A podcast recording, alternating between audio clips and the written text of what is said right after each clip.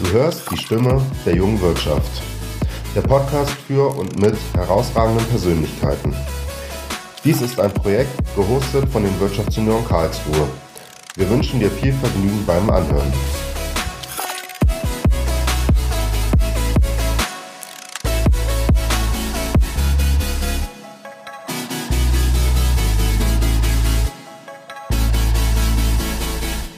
Hi und herzlich willkommen zu einer neuen Folge von Die Stimme der jungen Wirtschaft. Wir starten das neue Jahr gleich in einer etwas anderen Aufstellung. Denn unser altes Podcast-Team hat sich neue Projekte geschnappt und so ist dieser Podcast nun zu uns, den Wirtschaftsunion Karlsruhe, gewandert und wir freuen uns, die tolle Arbeit fortzusetzen, die das alte Team schon geleistet hat. Wir sind ein Team von mehreren Personen und Sprechern und wir werden für euch auch weiterhin spannende Gäste, die uns ihre Geschichten erzählen, einladen. Und darüber hinaus wollen wir auch immer wieder Einblicke in die Arbeit der Wirtschaftssenioren in Deutschland und weltweit geben. Für unsere erste Folge in 2021 habe ich mit Alexander Müller gesprochen. Alex ist nicht nur CEO von SK Gaming, einer der größten E-Sport-Clans weltweit, sondern hat die Szene jahrelang begleitet und aufgebaut. Und warum SK Gaming anders als andere Clans unterwegs ist, warum viele große Marken wie Lidl und Daimler Partner von SK Gaming sind und wohin es für E-Sports in Zukunft gehen kann, das erklärt uns Alex in den nächsten Minuten. Also Alex, schön, dass du da bist. Freut mich, ganz besonders. Spannendes Thema und äh, ich glaube, spannender Mensch, der vor uns ist. Und würde dir vielleicht auch im ersten Schritt das Wort geben, dass du dich selber noch mal ein bisschen vorstellst und deinen Werdegang. Ja, ganz herzlichen Dank erstmal für die Begrüßung. Schöne Grüße aus äh, der schönsten Stadt Deutschlands, wie man im, in meinem Hintergrund immer so schön den Auswärtsmannschaften entgegenruft, äh, Köln. Ähm, tatsächlich äh, ist das Stadion in meinem Rücken. Ich wohne in unmittelbarer Nähe von diesem wahnsinnigen Fußballtempel. Ähm, bin auch selber ein bisschen äh, Fußball begeistert, deswegen gerade etwas traurig, dass wir so selten darüber pilgern können. Ähm, wie ihr aber auch seht, ist das äh, noch ein wenig das Motto hängen geblieben. Das sind tatsächlich ja die Adventskerzen obendrauf. Das heißt, äh, das ist auch unser, das ist der größte Adventskranz, den ich kenne in Deutschland. Ähm, unabhängig davon. Ich bin ein bisschen älter als die meisten von euch, wenn ihr unter 40 seid. Ich bin 44, bin äh, Familienvater, habe drei Kinder äh, von 14 bis 6, alles so dabei, Jungs wie Mädels. Ähm, leben hier eben im Kölner Westen und ich habe während meines Studiums Mitte der 90er Jahre angefangen, hier in Köln VWL zu studieren. Mitte meines Studiums habe ich bei einem Studentenjob so ein paar Verrückte kennengelernt, die mir ganz viel von äh, Computerspielen und Hardcore-Gaming, so haben wir das damals genannt, erzählt haben. Und äh, das waren ja mehr so die Nerds. Und ich war ja, weil ich VWL studiere, ist ja klar, dass ich den Wirtschaftsteil machen muss. Äh, und so ist eine Gruppe an ähm, ich sage jetzt mal, vier bis fünf äh, ganz guten äh, ähm, Freunden ist entstanden. Und das ist eigentlich auch so die, die Zelle, aus der äh, sowohl die ISL, die Electronic Sports League als größter Ligenanbieter weltweit, als auch SK Gaming dann letzten Endes das Team, bei dem ich äh, CEO sein darf. Ähm, das ist beides aus dieser kleinen Bewegung, dieser ganz kleinen, feinen Startup-Bewegung entstanden. Total viel Idealismus, total viel, äh, ich sag mal, Rock'n'Roll mein Traum war es immer, was Eigenes zu haben. Ähm, deswegen habe ich auch VWL studiert, weil das so breit war, ähm, dass man sich gar nicht festlegen musste in irgendeine Richtung. Hm, ich wollte einfach ein, eine möglichst gute Ausbildung für das haben, von dem ich nicht wusste, was ich später mal machen möchte. So, und dann bin ich im Prinzip da so reingestolpert. Ähm, hat auch dazu geführt, dass ich alle Vorstellungen, die ich jemals vom Studium hatte, Auslandssemester. Ich wollte definitiv in die USA gehen, mindestens ein Semester. Ähm, ich wollte ein bisschen was von der Welt sehen. Ähm, ich wollte ein äh, Summa Cum Laude äh, Studium abliefern hier in Köln. Ich bin an beiden Fronten gescheitert. Das lag eben daran, dass wir diese Firmen aufgebaut haben und das Studium immer mehr in den Hintergrund gerückt. Ich kann aber alle beruhigen. Ich habe tatsächlich noch mit meinem Diplom abschließen dürfen. Damals war gerade so dieser erste Wechsel äh, hin zu Bachelor und Master. Also wir waren die Letzten, die noch ein ordentliches Studium absolviert haben. Scherz beiseite. Äh, nein, ich finde dieses neue System tatsächlich sogar besser als das, mit dem wir studieren mussten. Ähm, aber unabhängig davon wurde das mehr und mehr zum Nebenschauplatz. Resultat ist heute, dass ich mein Diplom hier in Köln nie abgeholt habe. Ähm, das heißt, ich habe den Schein nicht, ich habe zwar, aber ich habe nirgendwo eine Bescheinigung dafür, musste mich ja auch nirgendwo bewerben Einmal im Jahr ist es so, da machten sich die äh, Leute hier im Prüfungsamt schon einen Scherz draus. Einmal im Jahr rufe ich an und verspreche, dass ich dieses Jahr vorbeikomme. Dann erzählen die mir, was es tolles Neues gibt, dass es tatsächlich mittlerweile guten Kaffee bei denen gibt. Äh, aber ich habe es tatsächlich bisher nie geschafft. Ähm, ich gehe tatsächlich so ein bisschen in, äh, in meinem Beruf auch als Leidenschaft äh, auf. Ich bin ein extrem kompetitiver Mensch schon immer gewesen im traditionellen Sport und das hat sich auf den E-Sport übertragen. Ähm, jetzt mittlerweile nach über 20 Jahren gibt es fast nichts, was mich mehr anfasst als eine Halbfinal- oder Finalniederlage. Das ist unglaublich, wie man das einfach nicht abstreifen kann, wie einen das immer wieder in ein Loch zieht. Äh, am schlimmsten ist das, wenn man jetzt mit einem Team beispielsweise in Sao Paulo ist und dann ein Finale knapp verliert und einfach äh, eine unglaubliche Leere fühlt, von der man weiß, dass die in drei Tagen vorbei ist. Es ist ja nichts Weltbewegendes, trotzdem kriegt man es einfach nicht äh, irgendwie aus den Knochen raus. Ja, das umschreibt mich so ein bisschen. Das umschreibt mein Umfeld so ein bisschen und das, was wir machen. Okay, super spannend. Vielleicht, also ich habe auch BWL studiert, das hörte sich genauso wie bei mir an. Also ich wusste nicht genau, was ich machen will, aber ich dachte, ich bin vorbereitet. Äh, insofern passt das sehr, sehr gut. Ähm, und ich glaube, auch so die, wie man dazu kommt, fand ich jetzt sehr spannend, glaube ich. Ich glaube, ihr habt ja viel erlebt oder bewegt natürlich auch. Wie ist das ja. denn bei dir im privaten Umfeld? Also, wenn ich jetzt sehe, du bist jetzt seit über 20 Jahren mit dabei, hast das aufgebaut. Treffen sich die ehemaligen Zockerkollegen von früher, die damals noch die LAN-Partys geschmissen haben, seid ihr immer noch befreundet? Ist das immer noch so der engste Kreis? Ähm, ja, er hat sich natürlich verändert. Also äh, das Lustige ist, dass derjenige Björn Metzdorf, der am weitesten mittlerweile von uns weg ist, der ähm, sorgt dafür, dass Siri bei uns funktioniert. Der ist also in Cupertino bei Apple Björn war jetzt äh, vor, ich glaube, zwei Monaten das letzte Mal hier. Äh, und ich bin dann auch aus dem Kreis der Einzige, mit dem er dann wirklich noch das äh, jedes Mal, wenn er in Deutschland ist, äh, dass er vorbeikommt, dann ist er mindestens einen Abend hier, schläft einmal bei uns, weil er auch einen Anschluss an die Familie hat. Ähm, wir sehen uns sehr, sehr regelmäßig tatsächlich, trotz der Entfernung, auch wenn ich in den USA bin. Ähm, früher war es immer so, dass die E3 ähm, in äh, Los Angeles Anfang Juni gehörte zu den, gehört zu den großen Gaming-Messen jedes Mal, wenn ich hingeflogen bin, habe ich es so gemacht, dass ich erst nach äh, San Francisco bin, Björn besucht habe und dann zur Messe. Ähm, das heißt, da ist tatsächlich ein sehr, sehr enges Verhältnis auch zu Ralf Reichert, der äh, ja im Prinzip SK zu mir gebracht hat und ich die ISL zu ihm, der heute dann eben der CEO der ISL ist. Wir haben ein extrem enges Verhältnis nach wie vor. Ähm, er wohnt auf der anderen Rheinseite äh, in Köln. Ist jetzt nicht ganz so tragisch. Normalerweise unterscheiden wir da ja ganz gerne, sagen linksrheinisch ist Köln, rechtsrheinisch, das ist ja schon fast Düsseldorf. Ähm, nee, aber da Spaß beiseite. Wir sehen uns tatsächlich sehr oft. Wir telefonieren ähm, sehr regelmäßig, auch im Business. Er macht die Liga, wir machen ein Team. Da ist es wichtig, auch im Netzwerk im Austausch zu sein. Manchmal können wir uns gegenseitig helfen, aber privat sind da die äh, Stränge auch noch relativ eng beieinander. Die anderen beiden äh, ursprünglichen Gründer, Jan Philipp und Jens. Jens ist in Berlin, der macht ganz viel im Bereich äh, Investment, auch im Bereich E-Sport und vor allen Dingen im Bereich E-Sport. Ähm, das heißt, wir sehen uns sehr businesslastig. Ich weiß zwar, was bei ihm familiär auch passiert, aber das ist keine Freundschaft mehr, in dem ist, wir sind Bekannte, das ist auch schön. Und wenn wir uns sehen, tauschen wir auch die wichtigen Fakten aus, die man so braucht, um auch auf persönlicher Ebene eine Connection zu haben. Aber das ist nicht innig.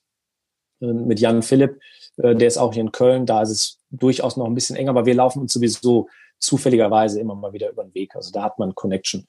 Ähm, wir machen keine Alumni-Treffen, nicht in dem Sinne, ähm, weil es die Gruppe dann tatsächlich, also ich meine, wir haben eine unfassbar intensive Zeit ähm, erlebt, wenn man sich das jetzt überlegt.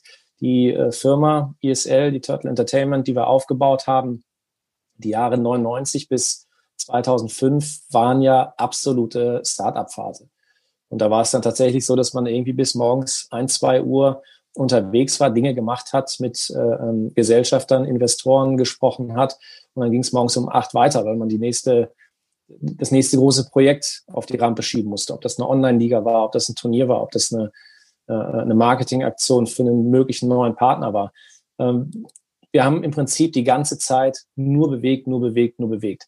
Und ein guter Bekannter von mir ähm, aus Schulzeiten, der hat auch in Köln studiert an einem Lehrstuhl und der hat sich mit äh, Netzwerken äh, in Führungsriegen äh, bei Unternehmen beschäftigt. Und er hat ein Modell gebaut, ähm, das aufgezeigt hat, wie sich die persönlichen Verhältnisse in einer solchen Konstellation, wie die sich verschieben mit der Zeit, wenn das Unternehmen gewisse Milestones erreicht. Und interessanterweise hat sein Modell exakt das vorausgesagt, was bei uns passiert hat, nämlich, dass man sich an irgendeinem Punkt, dass sich dieser Fünferkreis, dass der gesprengt wird, weil unterschiedliche Ansichten, man ist nicht mehr so auf diesem einen Nenner gemeinsam als Startup. Man versucht nicht die Welt zu erobern, sondern in dem Moment, wo man das schafft, und das ist bei uns so ein bisschen das Jahr 2005 als Liga, da ähm, merkt man, dass die Ansichten der Menschen doch gar nicht so deckungsgleich sind. Und dann fängt man an, unterschiedliche Wege zu gehen. Entwickelt sich persönlich, beruflich einfach weiter. Von daher glaube ich, dass das, das war ein Learning, das gehört dazu, ähm, dass da jeder seinen eigenen Weg gehen kann und diese Zeitspanne, die man gemeinsam verbringen konnte, so spannend die auch ist, die geht irgendwann eben zu Ende und diese Konstellationen lösen sich auf. Und genauso habe ich das dann auch im Nachgang ähm, versucht, immer mit meinem Beruf auch zu sehen.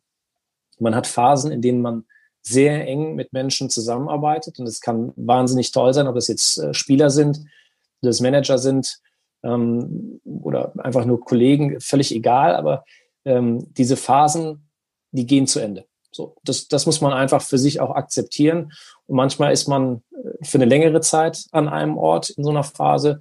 Und manchmal sind das kurze Phasen. Aber das ist so ein bisschen der Werdegang dieses Fünfer-Teams. Okay. Ähm, jetzt hast du gerade schon so ein bisschen die Entwicklung auch erzählt, ähm, ein bisschen skizziert. Jetzt tasten wir uns vielleicht mal so ein bisschen an SK Gaming dran und deinen heutigen Job als CEO.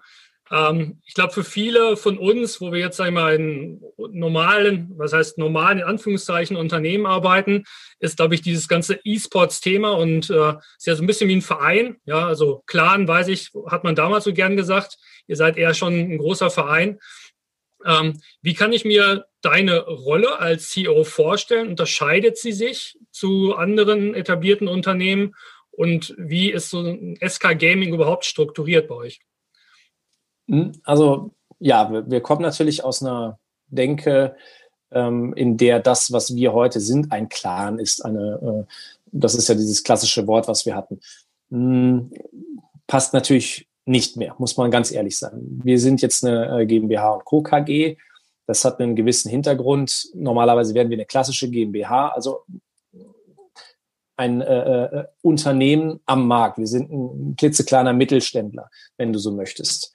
Ähm, wir haben auch eine Gewinnerzielungsabsicht. Also dieses, das, was ein Verein ausmacht, Gemeinnützigkeit und alles, das schreiben wir uns zwar in unserer Art und Weise, wie wir auftreten, auf die Fahne. Das ist aber nicht verankert in dem Sinne, dass es unser Geschäftszweck ist. Unser Geschäftszweck ist tatsächlich äh, auch Gewinnmaximierung, wobei es bei uns eher Richtung Erfolgsmaximierung geht und Erfolge sind bei uns Titel ähm, oder auch Reichweiten.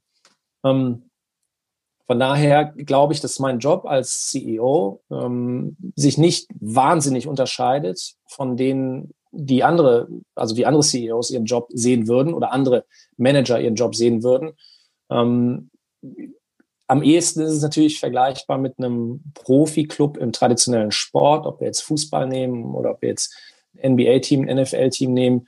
Ähm, am Ende des Tages stehe ich dafür gerade, dass wir in diesem Brand SK ein gutes Team haben, das die richtigen Entscheidungen fällt, vor allen Dingen auf einer sportlichen Ebene, so dass wir in der Lage sind, für unsere Partner und Sponsoren Erfolge nach Hause zu bringen. Wir wollen Spieler ausbilden, wir wollen Trophäen gewinnen, wir wollen erste Plätze machen, wir wollen aber auch Zeit haben, um Dinge äh, zu entwickeln, Konzepte rund um Spieler zu entwickeln. Ähm, und das versucht man als Manager eines Teams irgendwie in einen Einklang zu kriegen. Also du hast sehr viel im B2B-Bereich zu tun mit den Brands, mit denen du arbeitest. Die erwarten auch, dass du für sie präsent bist. Ähm, ich habe äh, heute Nachmittag noch einen, Vortrag bei uns in der Facility gehalten. Ähm, waren drei Vorstände von einer großen Bank aus Deutschland waren bei uns. Der, der andere Teil des Vorstands war im Dezember bei uns, weil die sich einfach schlau und fit machen wollen zu dem Thema. Ähm, das sind Verantwortungen, die dann komplett bei mir liegen, weil ich es eben am längsten mache, weil ich die Position innehabe. Geht aber genauso äh, runter zu, ähm, kurz bevor das Transferfenster bei uns aufgeht, sitze ich mit den Coaches und mit allen anderen am Draftboard und wir gehen die einzelnen Namen durch und versuchen ein Gefühl dafür zu kriegen. Ich versuche jeden einzelnen Spieler von uns auch als Person kennenzulernen. Passt der zu uns? Passt der zum Brand? Passt der zu dem, was wir machen wollen? Bis hin zu die Buchhaltung äh, erklärt mir, dass das so mit den Quittungen aber nicht funktioniert. Äh, auch da muss ich äh, parieren. Also auch nicht anders als in einem anderen Unternehmen. Von daher, ja, wir sind vielleicht in einer anderen Branche unterwegs, äh, aber viele Funktionen, die man aus der klassischen Wirtschaft oder eben aus dem, aus dem Leistungssport kennt, die gibt es bei uns auch. Äh, und das umschreibt eigentlich das, was ich machen muss auch ganz gut. Ja, okay. Also ist schön, wenn du sagst, wie, wie ein Profi-Club, weil äh, da kann man ja auch sehen, es gibt die Management-Abteilung und dann die Lizenzspieler-Abteilung. Vielleicht noch, um da so ein bisschen hinzugehen. Äh, zum einen, glaube ich, weil es viele interessiert, vielleicht kann man es übersetzen. Wie findet ihr die richtigen Leute? Ja, also ich sag mal, zum einen im Management-Bereich, sind das alles ehemalige Spieler? Müssen die das, sag ich mal, als Basisqualifikation mitbringen? Ja, dass sie bei League of Legends irgendwo, ich weiß nicht, in einer gewissen Stufe sind. Und das zweite natürlich auch, wie kommt ihr an Spieler? Wie scoutet ihr Spieler in der heutigen Welt? Schaut ihr euch bei Twitch um oder macht ihr Turniere oder habt ihr Akademien? Wie, wie funktioniert das bei euch? Ja, also gehen wir erstmal in den Mitarbeiterbereich rein. Wir sind ähm, sehr schmal aufgestellt. Ähm, wir haben eigentlich in allen Bereichen Spezialisten. Alle haben irgendwo auch einen Gaming-E-Sport-Hintergrund. Äh, bis auf die Buchhaltung. Die brauchst tatsächlich nicht. Aber auch die versteht es, was wir machen. Ähm, dann fällt das teilweise einfacher, Kosten richtig zuzuordnen. Unabhängig davon, ähm, alle Mitarbeiter sind in dieses Unternehmen reingewachsen. Die meisten sind über ein Praktikum oder ein Volontariat an irgendeinem Punkt zu uns gekommen. Man hat gemerkt, man passt gut zueinander. Die waren bereit zu investieren, also ihre Zeit zu geben und haben sich damit quasi ihren eigenen Arbeitsplatz geschaffen. So, und aus dieser Basis raus haben wir es geschafft, über die Jahre immer wieder sehr fähige, sehr gute Menschen bei uns weiterzuentwickeln. Wir haben eine total flache Hierarchie. Also ähm, auch wenn ich jetzt da den, den, den C-Titel bei mir führe, ähm, da geht der Social Media Manager genauso in meinem Büro und äh, erklärt mir, wie die Welt in seinem Bereich funktioniert. Da diktiere ich nicht von oben, da muss keiner sitzen oder sonst irgend, irgendwas. Das ist, das brauchen wir nicht. Wir wollen ja nach vorne kommen. Ähm, und wir atmen irgendwo die, alle die gleiche Luft und die ist E-Sport. Das soll erfolgreich sein. Wir versuchen über den Tellerrand zu gucken. Ähm, was uns total wichtig ist bei einem Mitarbeiter oder bei einer Person, die wir in dieses Team reinlassen, ist das Engagement, ist dieses Nicht-Aufhören, ähm, bloß weil das vielleicht meinen gedachten Tellerrand gerade verlässt, weil das der Verantwortungsbereich eines anderen sein könnte. Äh, immer mitdenken. Nur so kann sich das Unternehmen meiner Meinung nach in der Geschwindigkeit so weiterentwickeln, wie es es im Moment tut. Als Beispiel, ich habe heute eine äh, Bewerbung für ein äh, Praktikum bekommen von jemandem, der einen uns nicht ganz fernen Ausbildungsstudiengang gerade geht. Und die Art und Weise, wie der seine Bewerbung geschrieben hat, war so, dass ich sofort gezuckt habe, sofort selber die E-Mail zurückgeschickt habe und gesagt habe, du, das, das die drei Wochen Praktikum sagen wir dir definitiv zu. Ich glaube, das habe ich ihm nicht geschrieben, glaube, dass du langfristig bei uns landen wirst. Denn das, was du da schreibst und so wie du schreibst, das ist so ein bisschen der Spirit, den wir suchen. Ähm, das ist aber leider eine von 30 Bewerbungen.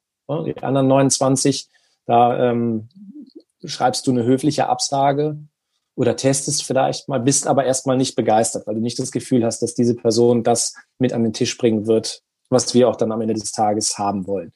Wir testen uns da aus, wir testen die andere Seite aus, sind da offen und fair. Ähm, und das geht meistens über Praktikum. Gerne, also eine Woche ist uns eigentlich fast immer zu kurz. Ne? Man muss sich ja auf den Mitarbeiter irgendwie einlassen können und muss einfach mehr von ihm erfahren können. Ähm, aber das ergibt sich mit der Zeit. So, das ist die äh, ähm, Mitarbeiterschiene. Wenn wir jetzt auf die Spielerseite gehen, ist es natürlich komplett anders. Die Spielerseite ist so, dass wenn wir jetzt ein Spiel wie League of Legends nehmen. Das ist ähm, für uns das größte, der größte E-Sport-Titel, den es in Zentraleuropa gibt. Da gibt es auch eine entsprechende Struktur von der höchsten Profiliga, die LEC, in der wir ein Team stellen. Ähm, da gibt es zehn Teams, die dort mitspielen in Europa. Und dann gibt es da drunter, gibt keinen Auf- und Abstieg, sondern es ist eine Franchise-Liga, so muss man sich das äh, vorstellen. Aber darunter gibt es eben einen Unterbau mit einem sehr großen Ligensystem. Und da hat Deutschland äh, eine Liga, Polen hat eine, Frankreich hat eine. Also alle europäischen Länder und Regionen haben dort ihre eigenen Ligen. Und das ist im Prinzip so ein bisschen der Scouting-Pool, in dem wir uns bedienen. Wir haben eine zweite Mannschaft neben der Profimannschaft. Die zweite Mannschaft sind zwar auch Profis, aber ich weiß, es hat sich so eingeschlichen, dass wir äh, nur zu der ersten Mannschaft, Profimannschaft sagen. Vollzeit bezahlt sind die beide. Ähm, in dem Alter, in dem die Jungs sind, ähm, haben die auch ein extrem ordentliches Gehalt, möchte ich mal sagen. Ähm, also das ist schon beides auf Profiniveau. Aber äh, die zweite Mannschaft ist logischerweise bei uns das Sprungbrett in die erste. Also darüber versuchen wir Spieler zu entwickeln, die wir dann über die Zeit in die erste einbauen können. Ist ja auch logisch, wenn du in Anführungsstrichen schon fertige Talente von anderen Teams übernehmen willst. Wir haben einen Transfermarkt. Wenn ein Vertrag nicht gerade ausläuft, dann kann das im Geldbeutel auch schon mal wehtun, was die andere Seite sich dann so da vorstellt als äh, Transfererlös. Also da versuchen wir, ähm, haben wir unser eigenes System. Wir haben im Vorgespräch, Thomas, ganz kurz darüber gesprochen, dass wir im letzten Jahr auch mit einem Academy-Projekt angefangen haben. Da bieten wir tatsächlich Spielern, die äh, auch unter 16 sein können, die Möglichkeit, in einen geordneten Bereich reinzuschauen. Natürlich, da können keine Gelder fließen, da gibt es keine äh, Anstellungsverträge, keine Spielerverträge in dem Sinne, aber wir lassen sie schon mal dieses ganze Thema Ordnung, Struktur, Disziplin, was Verantwortung hat ein Coaching-Team an euch eigentlich als Spieler? Was Verantwortung haben wir als Brand und damit auch unsere Partner an euch als Spieler? Wie professionell müsst ihr eigentlich sein? Also es ist so ein kleines sag mal, Planschbecken, da dürfen die sich ein bisschen austoben. Da sind auch Fehler, kann man verzeihen, weil das natürlich keine Spieler sind, die jetzt irgendwelche Reichweiten haben, wo es uns dann wehtut, wenn mal der falsche Sponsorname oder sowas gesagt wird. Ganz platt das Beispiel. Aber das, darum geht's ja bei uns am Ende des Tages auch. Ähm, und so scouten wir. Wir haben viele ehemalige Spieler, die uns auch äh, links und rechts nach wie vor beraten. Wir sind ähm, mit unseren ehemaligen auch immer sehr eng, bleiben auch sehr eng. Das ist immer ein persönliches Verhältnis. Wir führen das schon so ein bisschen auch als Familienunternehmen. Wer mal bei SK war und unter Vertrag war, der ähm, also nur 95 Prozent der Spieler sehen das auch so, sagen das auch heute noch so, dass das so ein Stück Heimat auch ist. Und das, das legt man auch nicht so einfach ab. Heißt auf der anderen Seite aber auch, dass die uns, wenn sie was echt Gutes sehen, ein Talent, dann stecken die uns das, dann sagen die uns das, dann wissen wir das auch voran. Also wir haben die Augen auf, wir haben die Ohren auf und klar, äh, wir haben Coaches und Manager für die einzelnen Bereiche. Im Bereich League of Legends würde ich jetzt sagen, haben wir mit dem Joe jemanden, glaube nicht, dass es in Europa viele gibt, die ihm das Wasser reichen können im Bereich Talentscouting. Also der kennt wirklich jeden Spieler, wenn wir äh, in die Off-Season gehen, also wenn unsere Saison beendet ist, dann dauert das immer eine Zeit lang, bis das Transferfenster geöffnet wird. Ähm, wenn ich dann auch nur mal testweise mit irgendwelchen ganz unwahrscheinlichen Spielernamen auf äh, Joe eindresche und sage, was, was hältst du denn von Crown 328? Dann äh, schießt er nach drei Sekunden raus, boah, ja, das Positioning von dem ist echt nicht gut, Alex. Äh, ich glaube, ich habe letztens von dem zwei Tweets gesehen, hm, der hat nicht die richtige Einstellung, der ist nicht professionell genug. Und dann verifizierst du das und merkst, der weiß ganz genau, wovon er spricht. Also er kennt da wirklich jeden einzelnen Spieler, bis halt in den Profibereich, ist dafür bekannt, dass er Spieler entwickeln kann. Und das ist dann auch das A und O. Ne? Das zeichnet uns aus. Wir sitzen da und ähm, gucken, dass das Gesamtkonstrukt oben für solche Spezialisten wie ihn funktioniert. Und wir leben davon, dass wir in so einer ja, Symbiose Prinzip miteinander arbeiten können.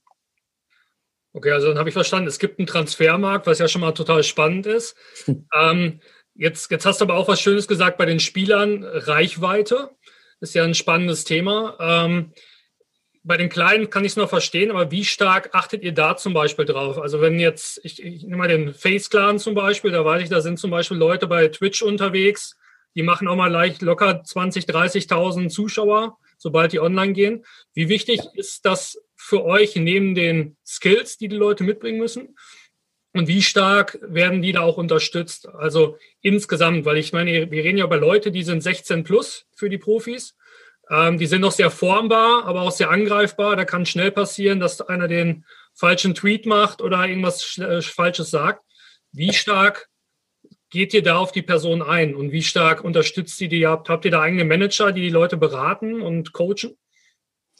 Ähm, also fangen wir mal äh, ganz vorne an. Wenn wir so ein Beispiel wie FaceClan nehmen, das ist ein Team, das im Prinzip von YouTubern, von Influencern gestartet wurde und dann den Weg in den E-Sport auch gesucht hat. Aber die Marke lebt ganz klar äh, von dieser riesen Reichweite, die sie über Influencer hat. SK auf der anderen Seite ist ja komplett anders gebaut. Wir kommen direkt von der anderen Seite. Für uns steht der E-Sportler, die Leistung des E-Sportlers, die steht bei uns im Vordergrund und nicht seine Reichweite. Wenn du es kombinieren kannst, ist es natürlich super. Aber wir würden uns im Zweifel immer für Leistung über Reichweite entscheiden. Wir bauen lieber Spieler auf, wir wollen Charaktere aufbauen, als dass wir äh, als eingesessenen Spielern vielleicht einen Rentenvertrag geben. Das halten wir für rausgeschmissenes Geld.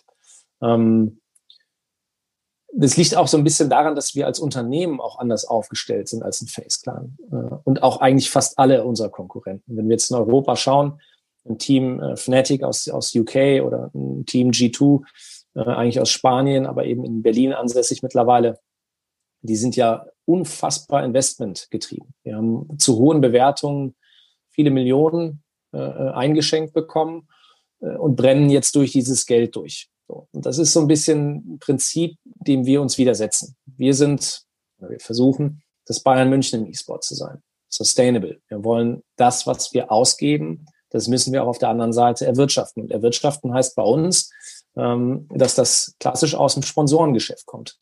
85 bis 90 Prozent unseres Umsatzes ist tatsächlich Sponsorengeschäft. Medieneinnahmen wie im traditionellen Sport, das ist ein Thema, das in den nächsten Jahren sicherlich ähm, an Bedeutung gewinnt, vielleicht sogar den Bereich äh, komplett äh, nivelliert. Da gehen die Meinungen so ein bisschen auseinander. Aber die Zahlen, die wir haben, deuten an, dass wir die Chance haben, dass es in diese Richtung geht. Was natürlich schön wäre. Ähm, Im Moment merken wir aber, dass es gerade bei diesen investmentgetriebenen äh, Teams, die geben Streamern und Influencern ein unfassbares Geld, dann verdienen die Zeit äh, gleichzeitig noch auf diesen Plattformen Geld.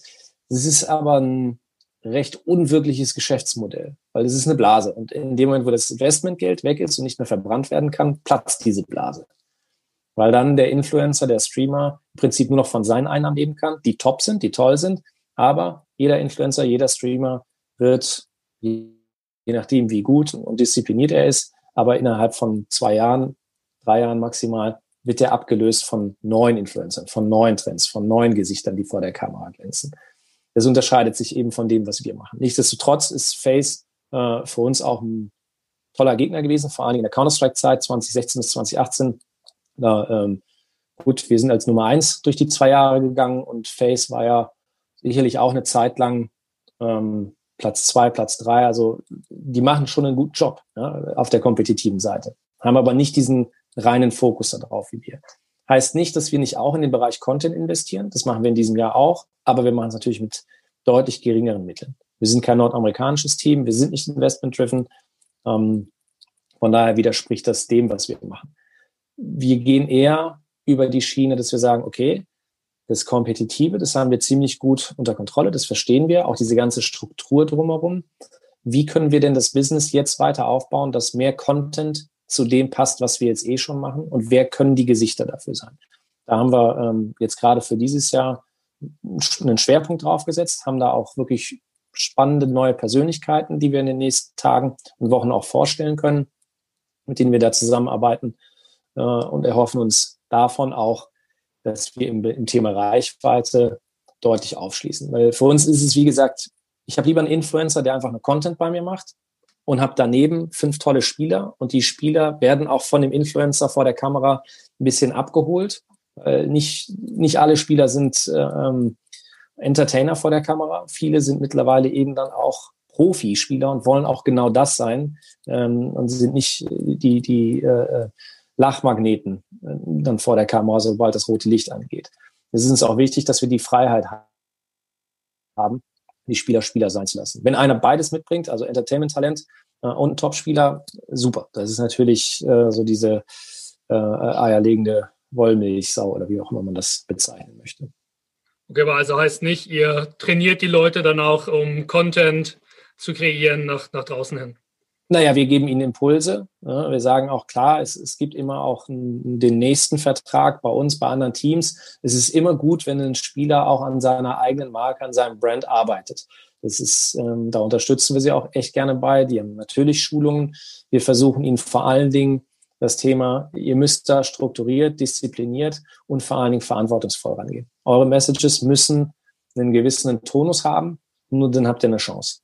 Ne, also ähm, wir sind in dem, in dem Alter jetzt mittlerweile im E-Sport, wo wir alle erwachsen werden. Wir haben 2015 bei uns eine äh, Strategie ausgerufen, äh, bei der wir gesagt haben, wir wollen corporate ready werden. Wir wollen also in der Lage sein, mit großen Brands zu arbeiten und große Brands funktionieren genau in diesen Bereichen äh, äh komplett anders als das, was wir aus dem E-Sport kennen.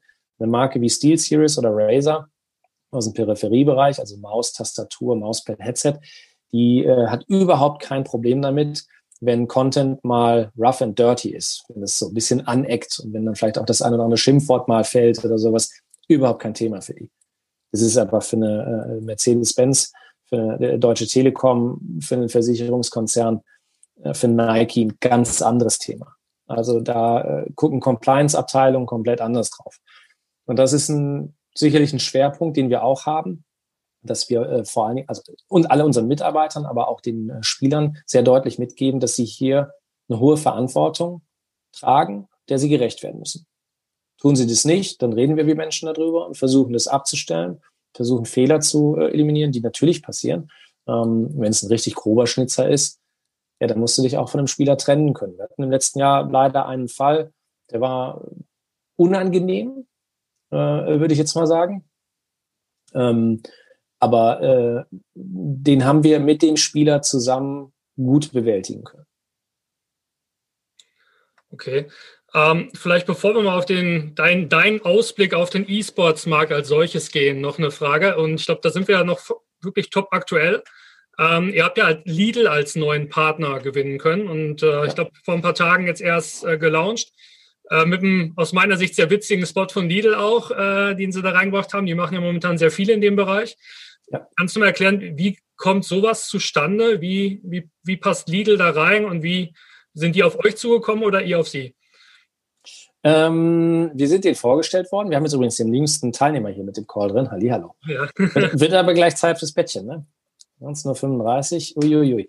Ähm, Lidl äh, haben wir kennengelernt über eine äh, Agentur, mit der wir sehr eng zusammenarbeiten, die auch Lidl in vielen Bereichen berät. Lidl hat äh, darum gebeten, den Bereich E-Sport mal zu durchleuchten. Die Agentur hat das entsprechend für sie gemacht äh, und hat uns als ein mögliches Thema äh, vorgestellt. Es wurde dann eine große Unterlage intern bei Lidl erstellt, in der alle möglichen Wege in den E-Sport rein als Kommunikations- und Marketingplattform beschrieben, beleuchtet, analysiert wurden.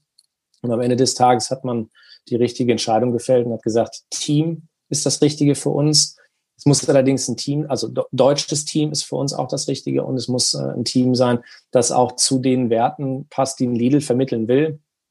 Also keine Shooter-Games, das ist tatsächlich ein Kriterium, was für sie wichtig ist. Ein Grund, warum wir kein Counter-Strike machen, ist im Moment sicherlich auch das B2B-Netzwerk. Die Diskussion ist in Deutschland einfach noch nicht abgeschlossen. Der müssten wir uns einfach noch mal anders nähern, glaube ich. Ähm, und dann haben wir relativ schnell mit Lidl einen Weg gefunden, äh, bei dem klar war, wir wollen zusammenarbeiten, wir werden zusammenarbeiten. Ähm, Covid kam dazwischen. Das hat tatsächlich beim, beim Konzern selber, äh, nicht in Deutschland, aber in, in anderen Ländern zu ja schon Schwierigkeiten auch geführt in, in, zu einer Phase, in der es nicht okay gewesen wäre, als Lidl rauszugehen und ein großes Sponsorship bekannt zu geben. Ähm, das heißt, die wollten auch erst intern Dinge äh, bewältigen, die mit Covid zusammenhängen. Ähm, das, den Abschluss haben sie geschafft. Was uns fasziniert hat, war die Art und Weise, wie Lidl sich dem Thema öffnen wollte.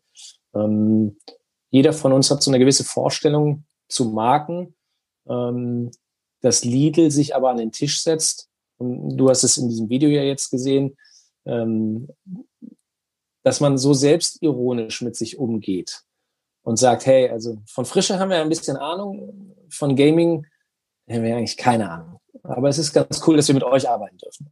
Und die, diese Einstellung zu haben, das hat uns äh, fasziniert, als wir das Skript gesehen haben zu dem äh, ähm, Spot, waren wir sofort Feuer und Flamme. Die Skripte für die weiteren Spots, die im Laufe des Jahres kommen, ähm, die setzen daran auf. Also das, das wird weiter, glaube ich, eine sehr schöne Kampagne sein, die wir da gemeinsam gestalten dürfen.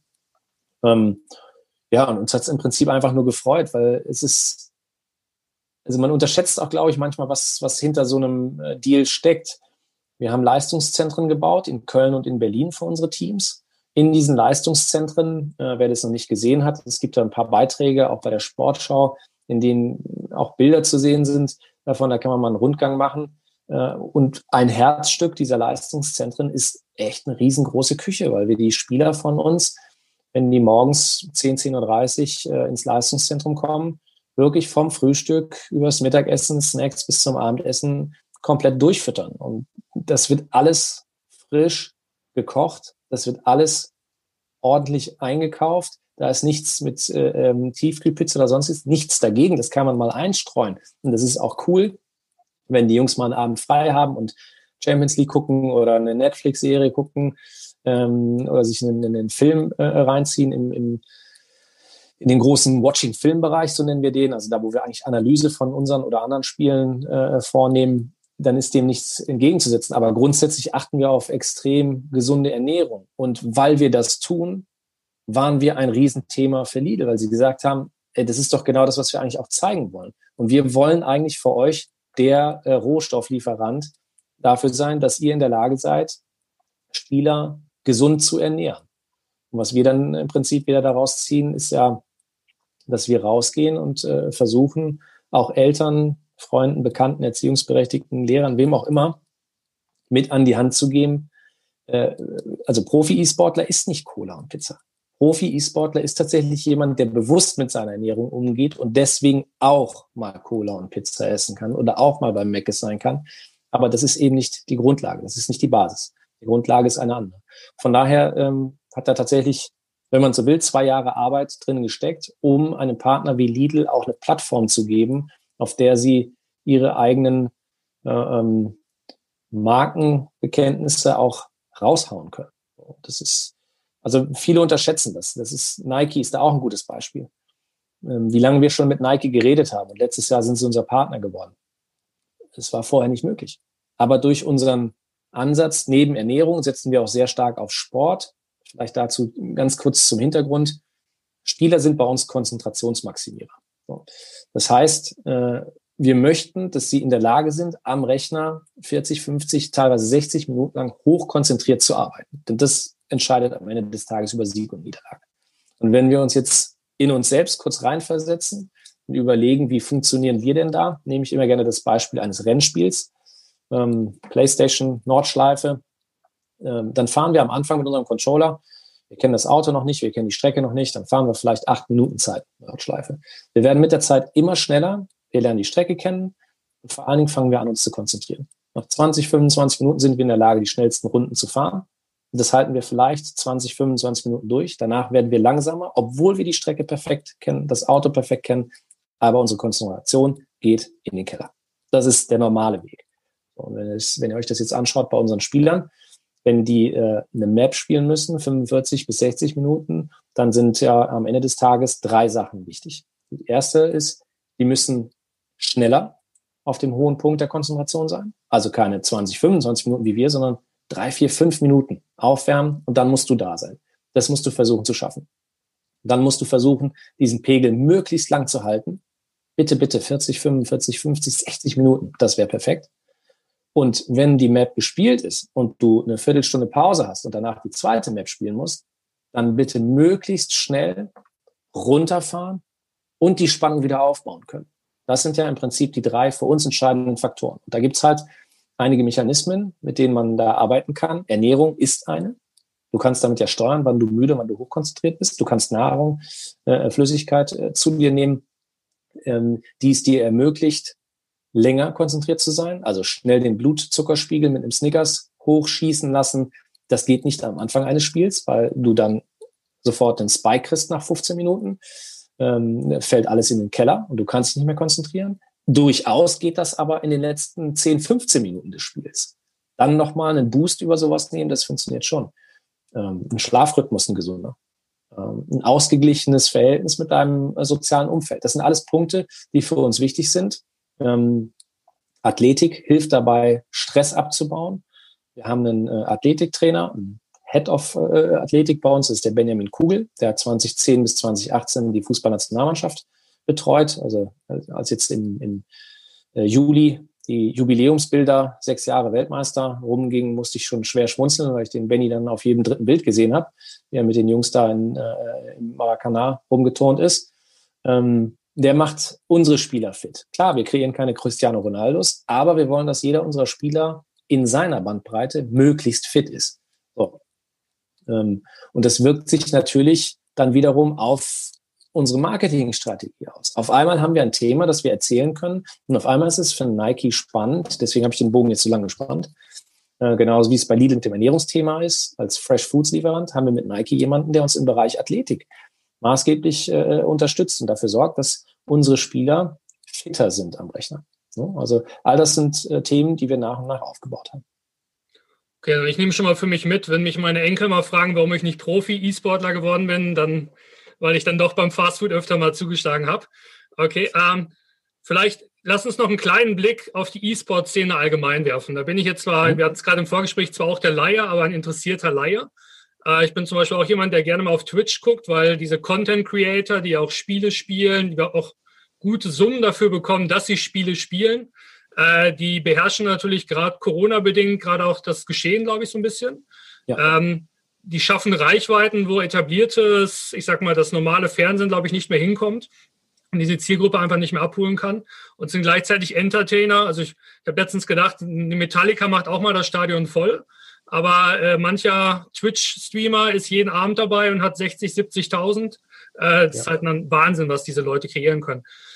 Wie stark ist so eine Szene gewachsen in den letzten Jahren und wo meinst du, geht jetzt die E-Sport-Reise hin? Vielleicht Corona-bedingt oder aber auch allgemein?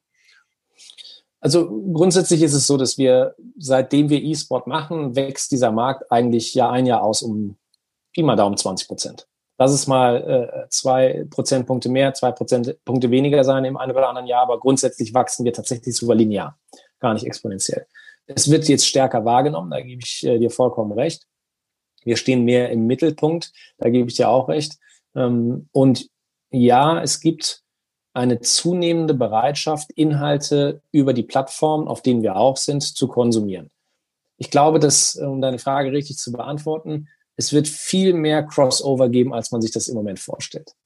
Ähm, das, was wir jetzt ja schon gesehen haben, Fortnite hat plötzlich ein, was war das, Travis Scott, wie auch immer dieser äh, Artist hieß, hat dieses Konzert im Spiel übertragen. Warum nicht? Warum sehen wir nicht Metallica demnächst exklusiv in einem Spiel und du musst in dem Spiel sein, um sie zu sehen? Also ich glaube, dass diese Welten mehr und mehr verschmelzen werden und das, das, was eben ein Twitch oder ein YouTube Live oder auch ein Facebook Live, das ist ja egal, welche Plattform das ist. Die Mechanismen sind ja überall die gleiche, die gleichen. Das, was äh, sie so faszinierend macht, ist die Interaktion, die ich als Zuschauer mit dem Content Creator haben kann. Ich kann live mit dem sprechen in dem Moment und er antwortet. Also das ist ja das Coolste, was dir passieren kann. Wenn du jetzt ähm, die klassische ähm, äh, Fernsehvariante siehst, als das alte Medium, ähm, mit dem ich ja auch groß geworden bin, also erstmal äh, Farbfernsehen und dann plötzlich die privaten äh, Fernsehsender und das, was uns heute angeboten wird dort an Content, das ist ja schier unglaublich, wenn man sich das überlegt. Aber sowas wie Twitch, das setzt dem Ganzen ja nochmal komplett die Krone auf. Also du hast jetzt auch bei Twitch eine Verschiebung hin zu ähm, nicht nur Spieleinhalte, Just Chatting ganz groß. Denk mal 20 Jahre zurück. Vor 20 Jahren sind wir vor den Fernseher gesetzt worden nachmittags und durften uns von Arabella Kiesbauer bis Richterin Barbara Salisch diesen ganzen äh, Schmonz reinziehen. Und das, das war jetzt kein guter Content. Und heute hast du Just Chatting äh, auf einem Twitch, was in meiner, was meiner Meinung nach jetzt äh, in der Qualität nicht unbedingt viel besser ist. Aber ein bisschen besser ist es größtenteils schon. Aber du hast einen demokratischen Prozess. Die Zuschauer entscheiden, was sie gucken wollen. Jetzt, wir können über jemanden wie äh, Knossi, äh, diesen, diesen äh, Internet King, da, wir können über den denken, was wir wollen. Er hat eine Plattform. Und wir müssen uns damit auseinandersetzen, dass das eine Art ist, Inhalte zu konsumieren, Entertainment zu konsumieren. Genauso müssen wir uns mit dem äh, äh, YouTuber, der die Politiker in den letzten Jahren so rund gemacht hat, ähm, namens, ja, genau, wieso? Ähm, wir müssen uns damit auseinandersetzen, dass äh, News, Nachrichten heute eben nicht mehr von Uli Wickert uns vorgelesen werden, sondern sie werden auch noch ähm, Slapstick, Entertainment-mäßig, geschnitten, aufbereitet, an unsere Jugend rankatapultiert. Und genau diesem Thema müssen wir uns, äh, ich kann die Frage nicht ganz lesen, müsste mir gleich kurz vorlesen, weil ich bin leider nur auf dem äh, Handy unterwegs. Ähm, es, es gibt keinen Streit mehr um Sendeplätze. Der Sendeplatz ist da. Ich bin mein eigener Sender. Ich schalte das Ding an, genauso wie wir jetzt hier in einem Zoom-Call sind. Ja, äh, äh, könnten wir das Ding ja auch über Twitch einfach streamen und für alle zugänglich machen. Keine Barriere dahinter. Und dann würde die Demokratie entscheiden, wie viele Leute äh, wollen jetzt eigentlich hier zuschauen. Und wenn es dir nicht gefällt, dann schaltest du eben ab. Du kannst aber auch selber Fragen einwerfen und kannst versuchen, das Programm interaktiv durch deine Fragen in eine Richtung zu leiten. Und das macht das Ganze extrem spannend. Und ich glaube, wir sehen halt, dass mehr und mehr Entertainer ähm, sich diese Techniken, diese Digitalisierung, dass die sich zugute machen. Ich bin selbst, du hast ja ins, ins Feld geführt, dann äh, können wir ja auch kurz über sie sprechen. Äh, Metallica finde ich tatsächlich faszinierend als Band, ähm, wegen der Musik, klar, aber jetzt gehen wir mal einen Schritt weiter. Metallica macht einmal im Jahr für ihre Foundation, All Within My Hands, ein Konzert und hat es in den letzten Jahren so gemacht, dass sie äh, diese Konzerte, ich glaube in San Francisco, in, in so einer Universität aufgenommen hat und danach das Ganze als äh, ähm, CD, Download, Vinyl, wie auch immer, veräußert hat und daran, dadurch äh, Einnahmen für die Foundation generiert hat. Das heißt, die haben ein Konzert gegeben. War dieses Jahr nicht so einfach möglich und sie haben gesagt, wir, wir machen es einfach mal anders. Sie haben äh, ein Konzert gegeben im Dezember, wie sonst auch. Es war aber diesmal per Livestream. Das heißt, wir mussten nicht warten, bis es das vielleicht irgendwann mal auf Vinyl gibt. Die, wozu auch diese Verzögerung? Und sie haben Tickets verkauft. Ich weiß nicht, wie viele es waren. Ich bin auf jeden Fall einer von denen gewesen, der das gemacht hat. Sie haben Tickets verkauft, äh, sodass du um sie rum in so einer Video-Wall als Fan erschienen bist und dabei warst. Und sie haben sich immer mal wieder einen rausgepickt und haben mit dem während des Konzerts live gesprochen. Unfassbares Erlebnis. Du warst live dabei. Du konntest sagen, hier, äh, hier Master of Pop ist jetzt gerade eben, also wenn sich Lars nicht dreimal verspielt hätte, dann wäre der Song ganz cool gewesen. Ähm, und es ist ja eine Möglichkeit, wo hast du die? Wann hast du die? Und wenn, ähm, da glaube ich einfach, dass sehr viel passieren wird. Was ich auch schon immer ähm, im Hinterkopf hatte, wenn wir an die großen Events denken, wenn wir eine Langstes Arena in Köln voll machen oder ein großes Stadion in New York, in Sydney, spielt überhaupt keine Rolle. Wir fahren da ja mittlerweile eine Technologie auf. Ähm, warum sind große Acts, große Brands nicht gleichzeitig damit verknüpft? Wir müssen uns ja ein bisschen vor Augen führen. Das werdet ihr wahrscheinlich auch noch kennen. Ähm, so groß ist die Altersdiskrepanz bei uns ja nicht. Früher, wenn du äh, eine große Band warst und du wolltest zum deutschen Markt deine neue Platte äh, positionieren, dann bist du zu Wetten das gegangen, später zu Stefan Raab gegangen, aber du musstest irgendwo im Fernsehen stattfinden. Wie machst du das denn heute? Eine ausgeklügelte Social-Media-Strategie, du releast ein paar Songs vorher, aber es geht im Prinzip über deine Follower, über dein Netzwerk. Aber die, die großen TV-Shows, die großen Auftritte, die gibt es so eigentlich nicht. Das sind dann ja meistens Konzerte oder Festivals. Aber was spricht dagegen, dass äh, in der Langsys Arena, dass darauf hingearbeitet wird, dass beim größten Counter-Strike-Turnier in Europa in den Pausen oder am Samstagabend, weiß ich nicht, äh, Lady Gaga oder Rihanna oder Foo Fighters, wer auch immer, ja, Take That, ein neues Album vorstellt. Und es wird plötzlich nicht nur an 15.000 Leute in der Halle ausgeliefert, sondern es wird gleichzeitig weil das machen wir ja eh, an 30 Millionen Menschen gestreamt. Why not? Und gleichzeitig ist ein, ein 10 US-Dollar-Voucher mit dabei für den digitalen Down. Ich weiß es nicht. Aber die äh, Möglichkeiten, die wir haben, auch für alle anderen Branchen, sind ja nun mal mannigfaltig. Und da wird es einfach deutlich mehr zusammenwachsen. Es ist nämlich, eine, wenn du, am Ende des Tages ist es eine Entertainment-Branche, in der wir uns bewegen. Klar, es ist kompetitiv, aber wir sind Entertainment. Also schon mal danke für die ganzen Eindrücke. Ähm, drei kurze Fragen noch an dich wirklich nur mit einem Wort zu beantworten. Ich denke, du kennst das Spiel. Ähm, ich habe mal aufgeschrieben, Reise oder Couch? Couch. Mhm. Äh, Aber Business, Business-Reise. Okay. Bei deinen Kindern Buch oder Playstation? Buch. Mhm. Bei dir selbst Buch oder Playstation? Buch. Okay, und die letzte Frage, Köln oder München? Köln. Okay. Vielleicht dazu, äh, wir hatten im Vorgespräch, du warst ja mal Bayern München-Fan. Ich dachte, da kann man jetzt mal rauskitzeln, aber Köln ist natürlich auch eine schöne Stadt. Ich mag, die, ich mag die Münchner immer noch, aber das ist ja, das ist ja, äh, das sind zwei unterschiedliche Arten, Fußball zu spielen. Das ja. ist halt leider so. Ja. Also dann vielen Dank für deinen Einblick. Ja, ganz lieben Dank. Danke für die Einladung. Danke für die schönen, spannenden äh, Fragen und danke, dass ich äh, frei reden durfte. Das ist immer ganz schön, wenn man jetzt nicht so dieses Wahnsinnsskript hat, sondern wenn man wirklich auch mal ein bisschen von der einen Anekdote zur anderen kommen kann. Das ist immer, finde ich, spannender.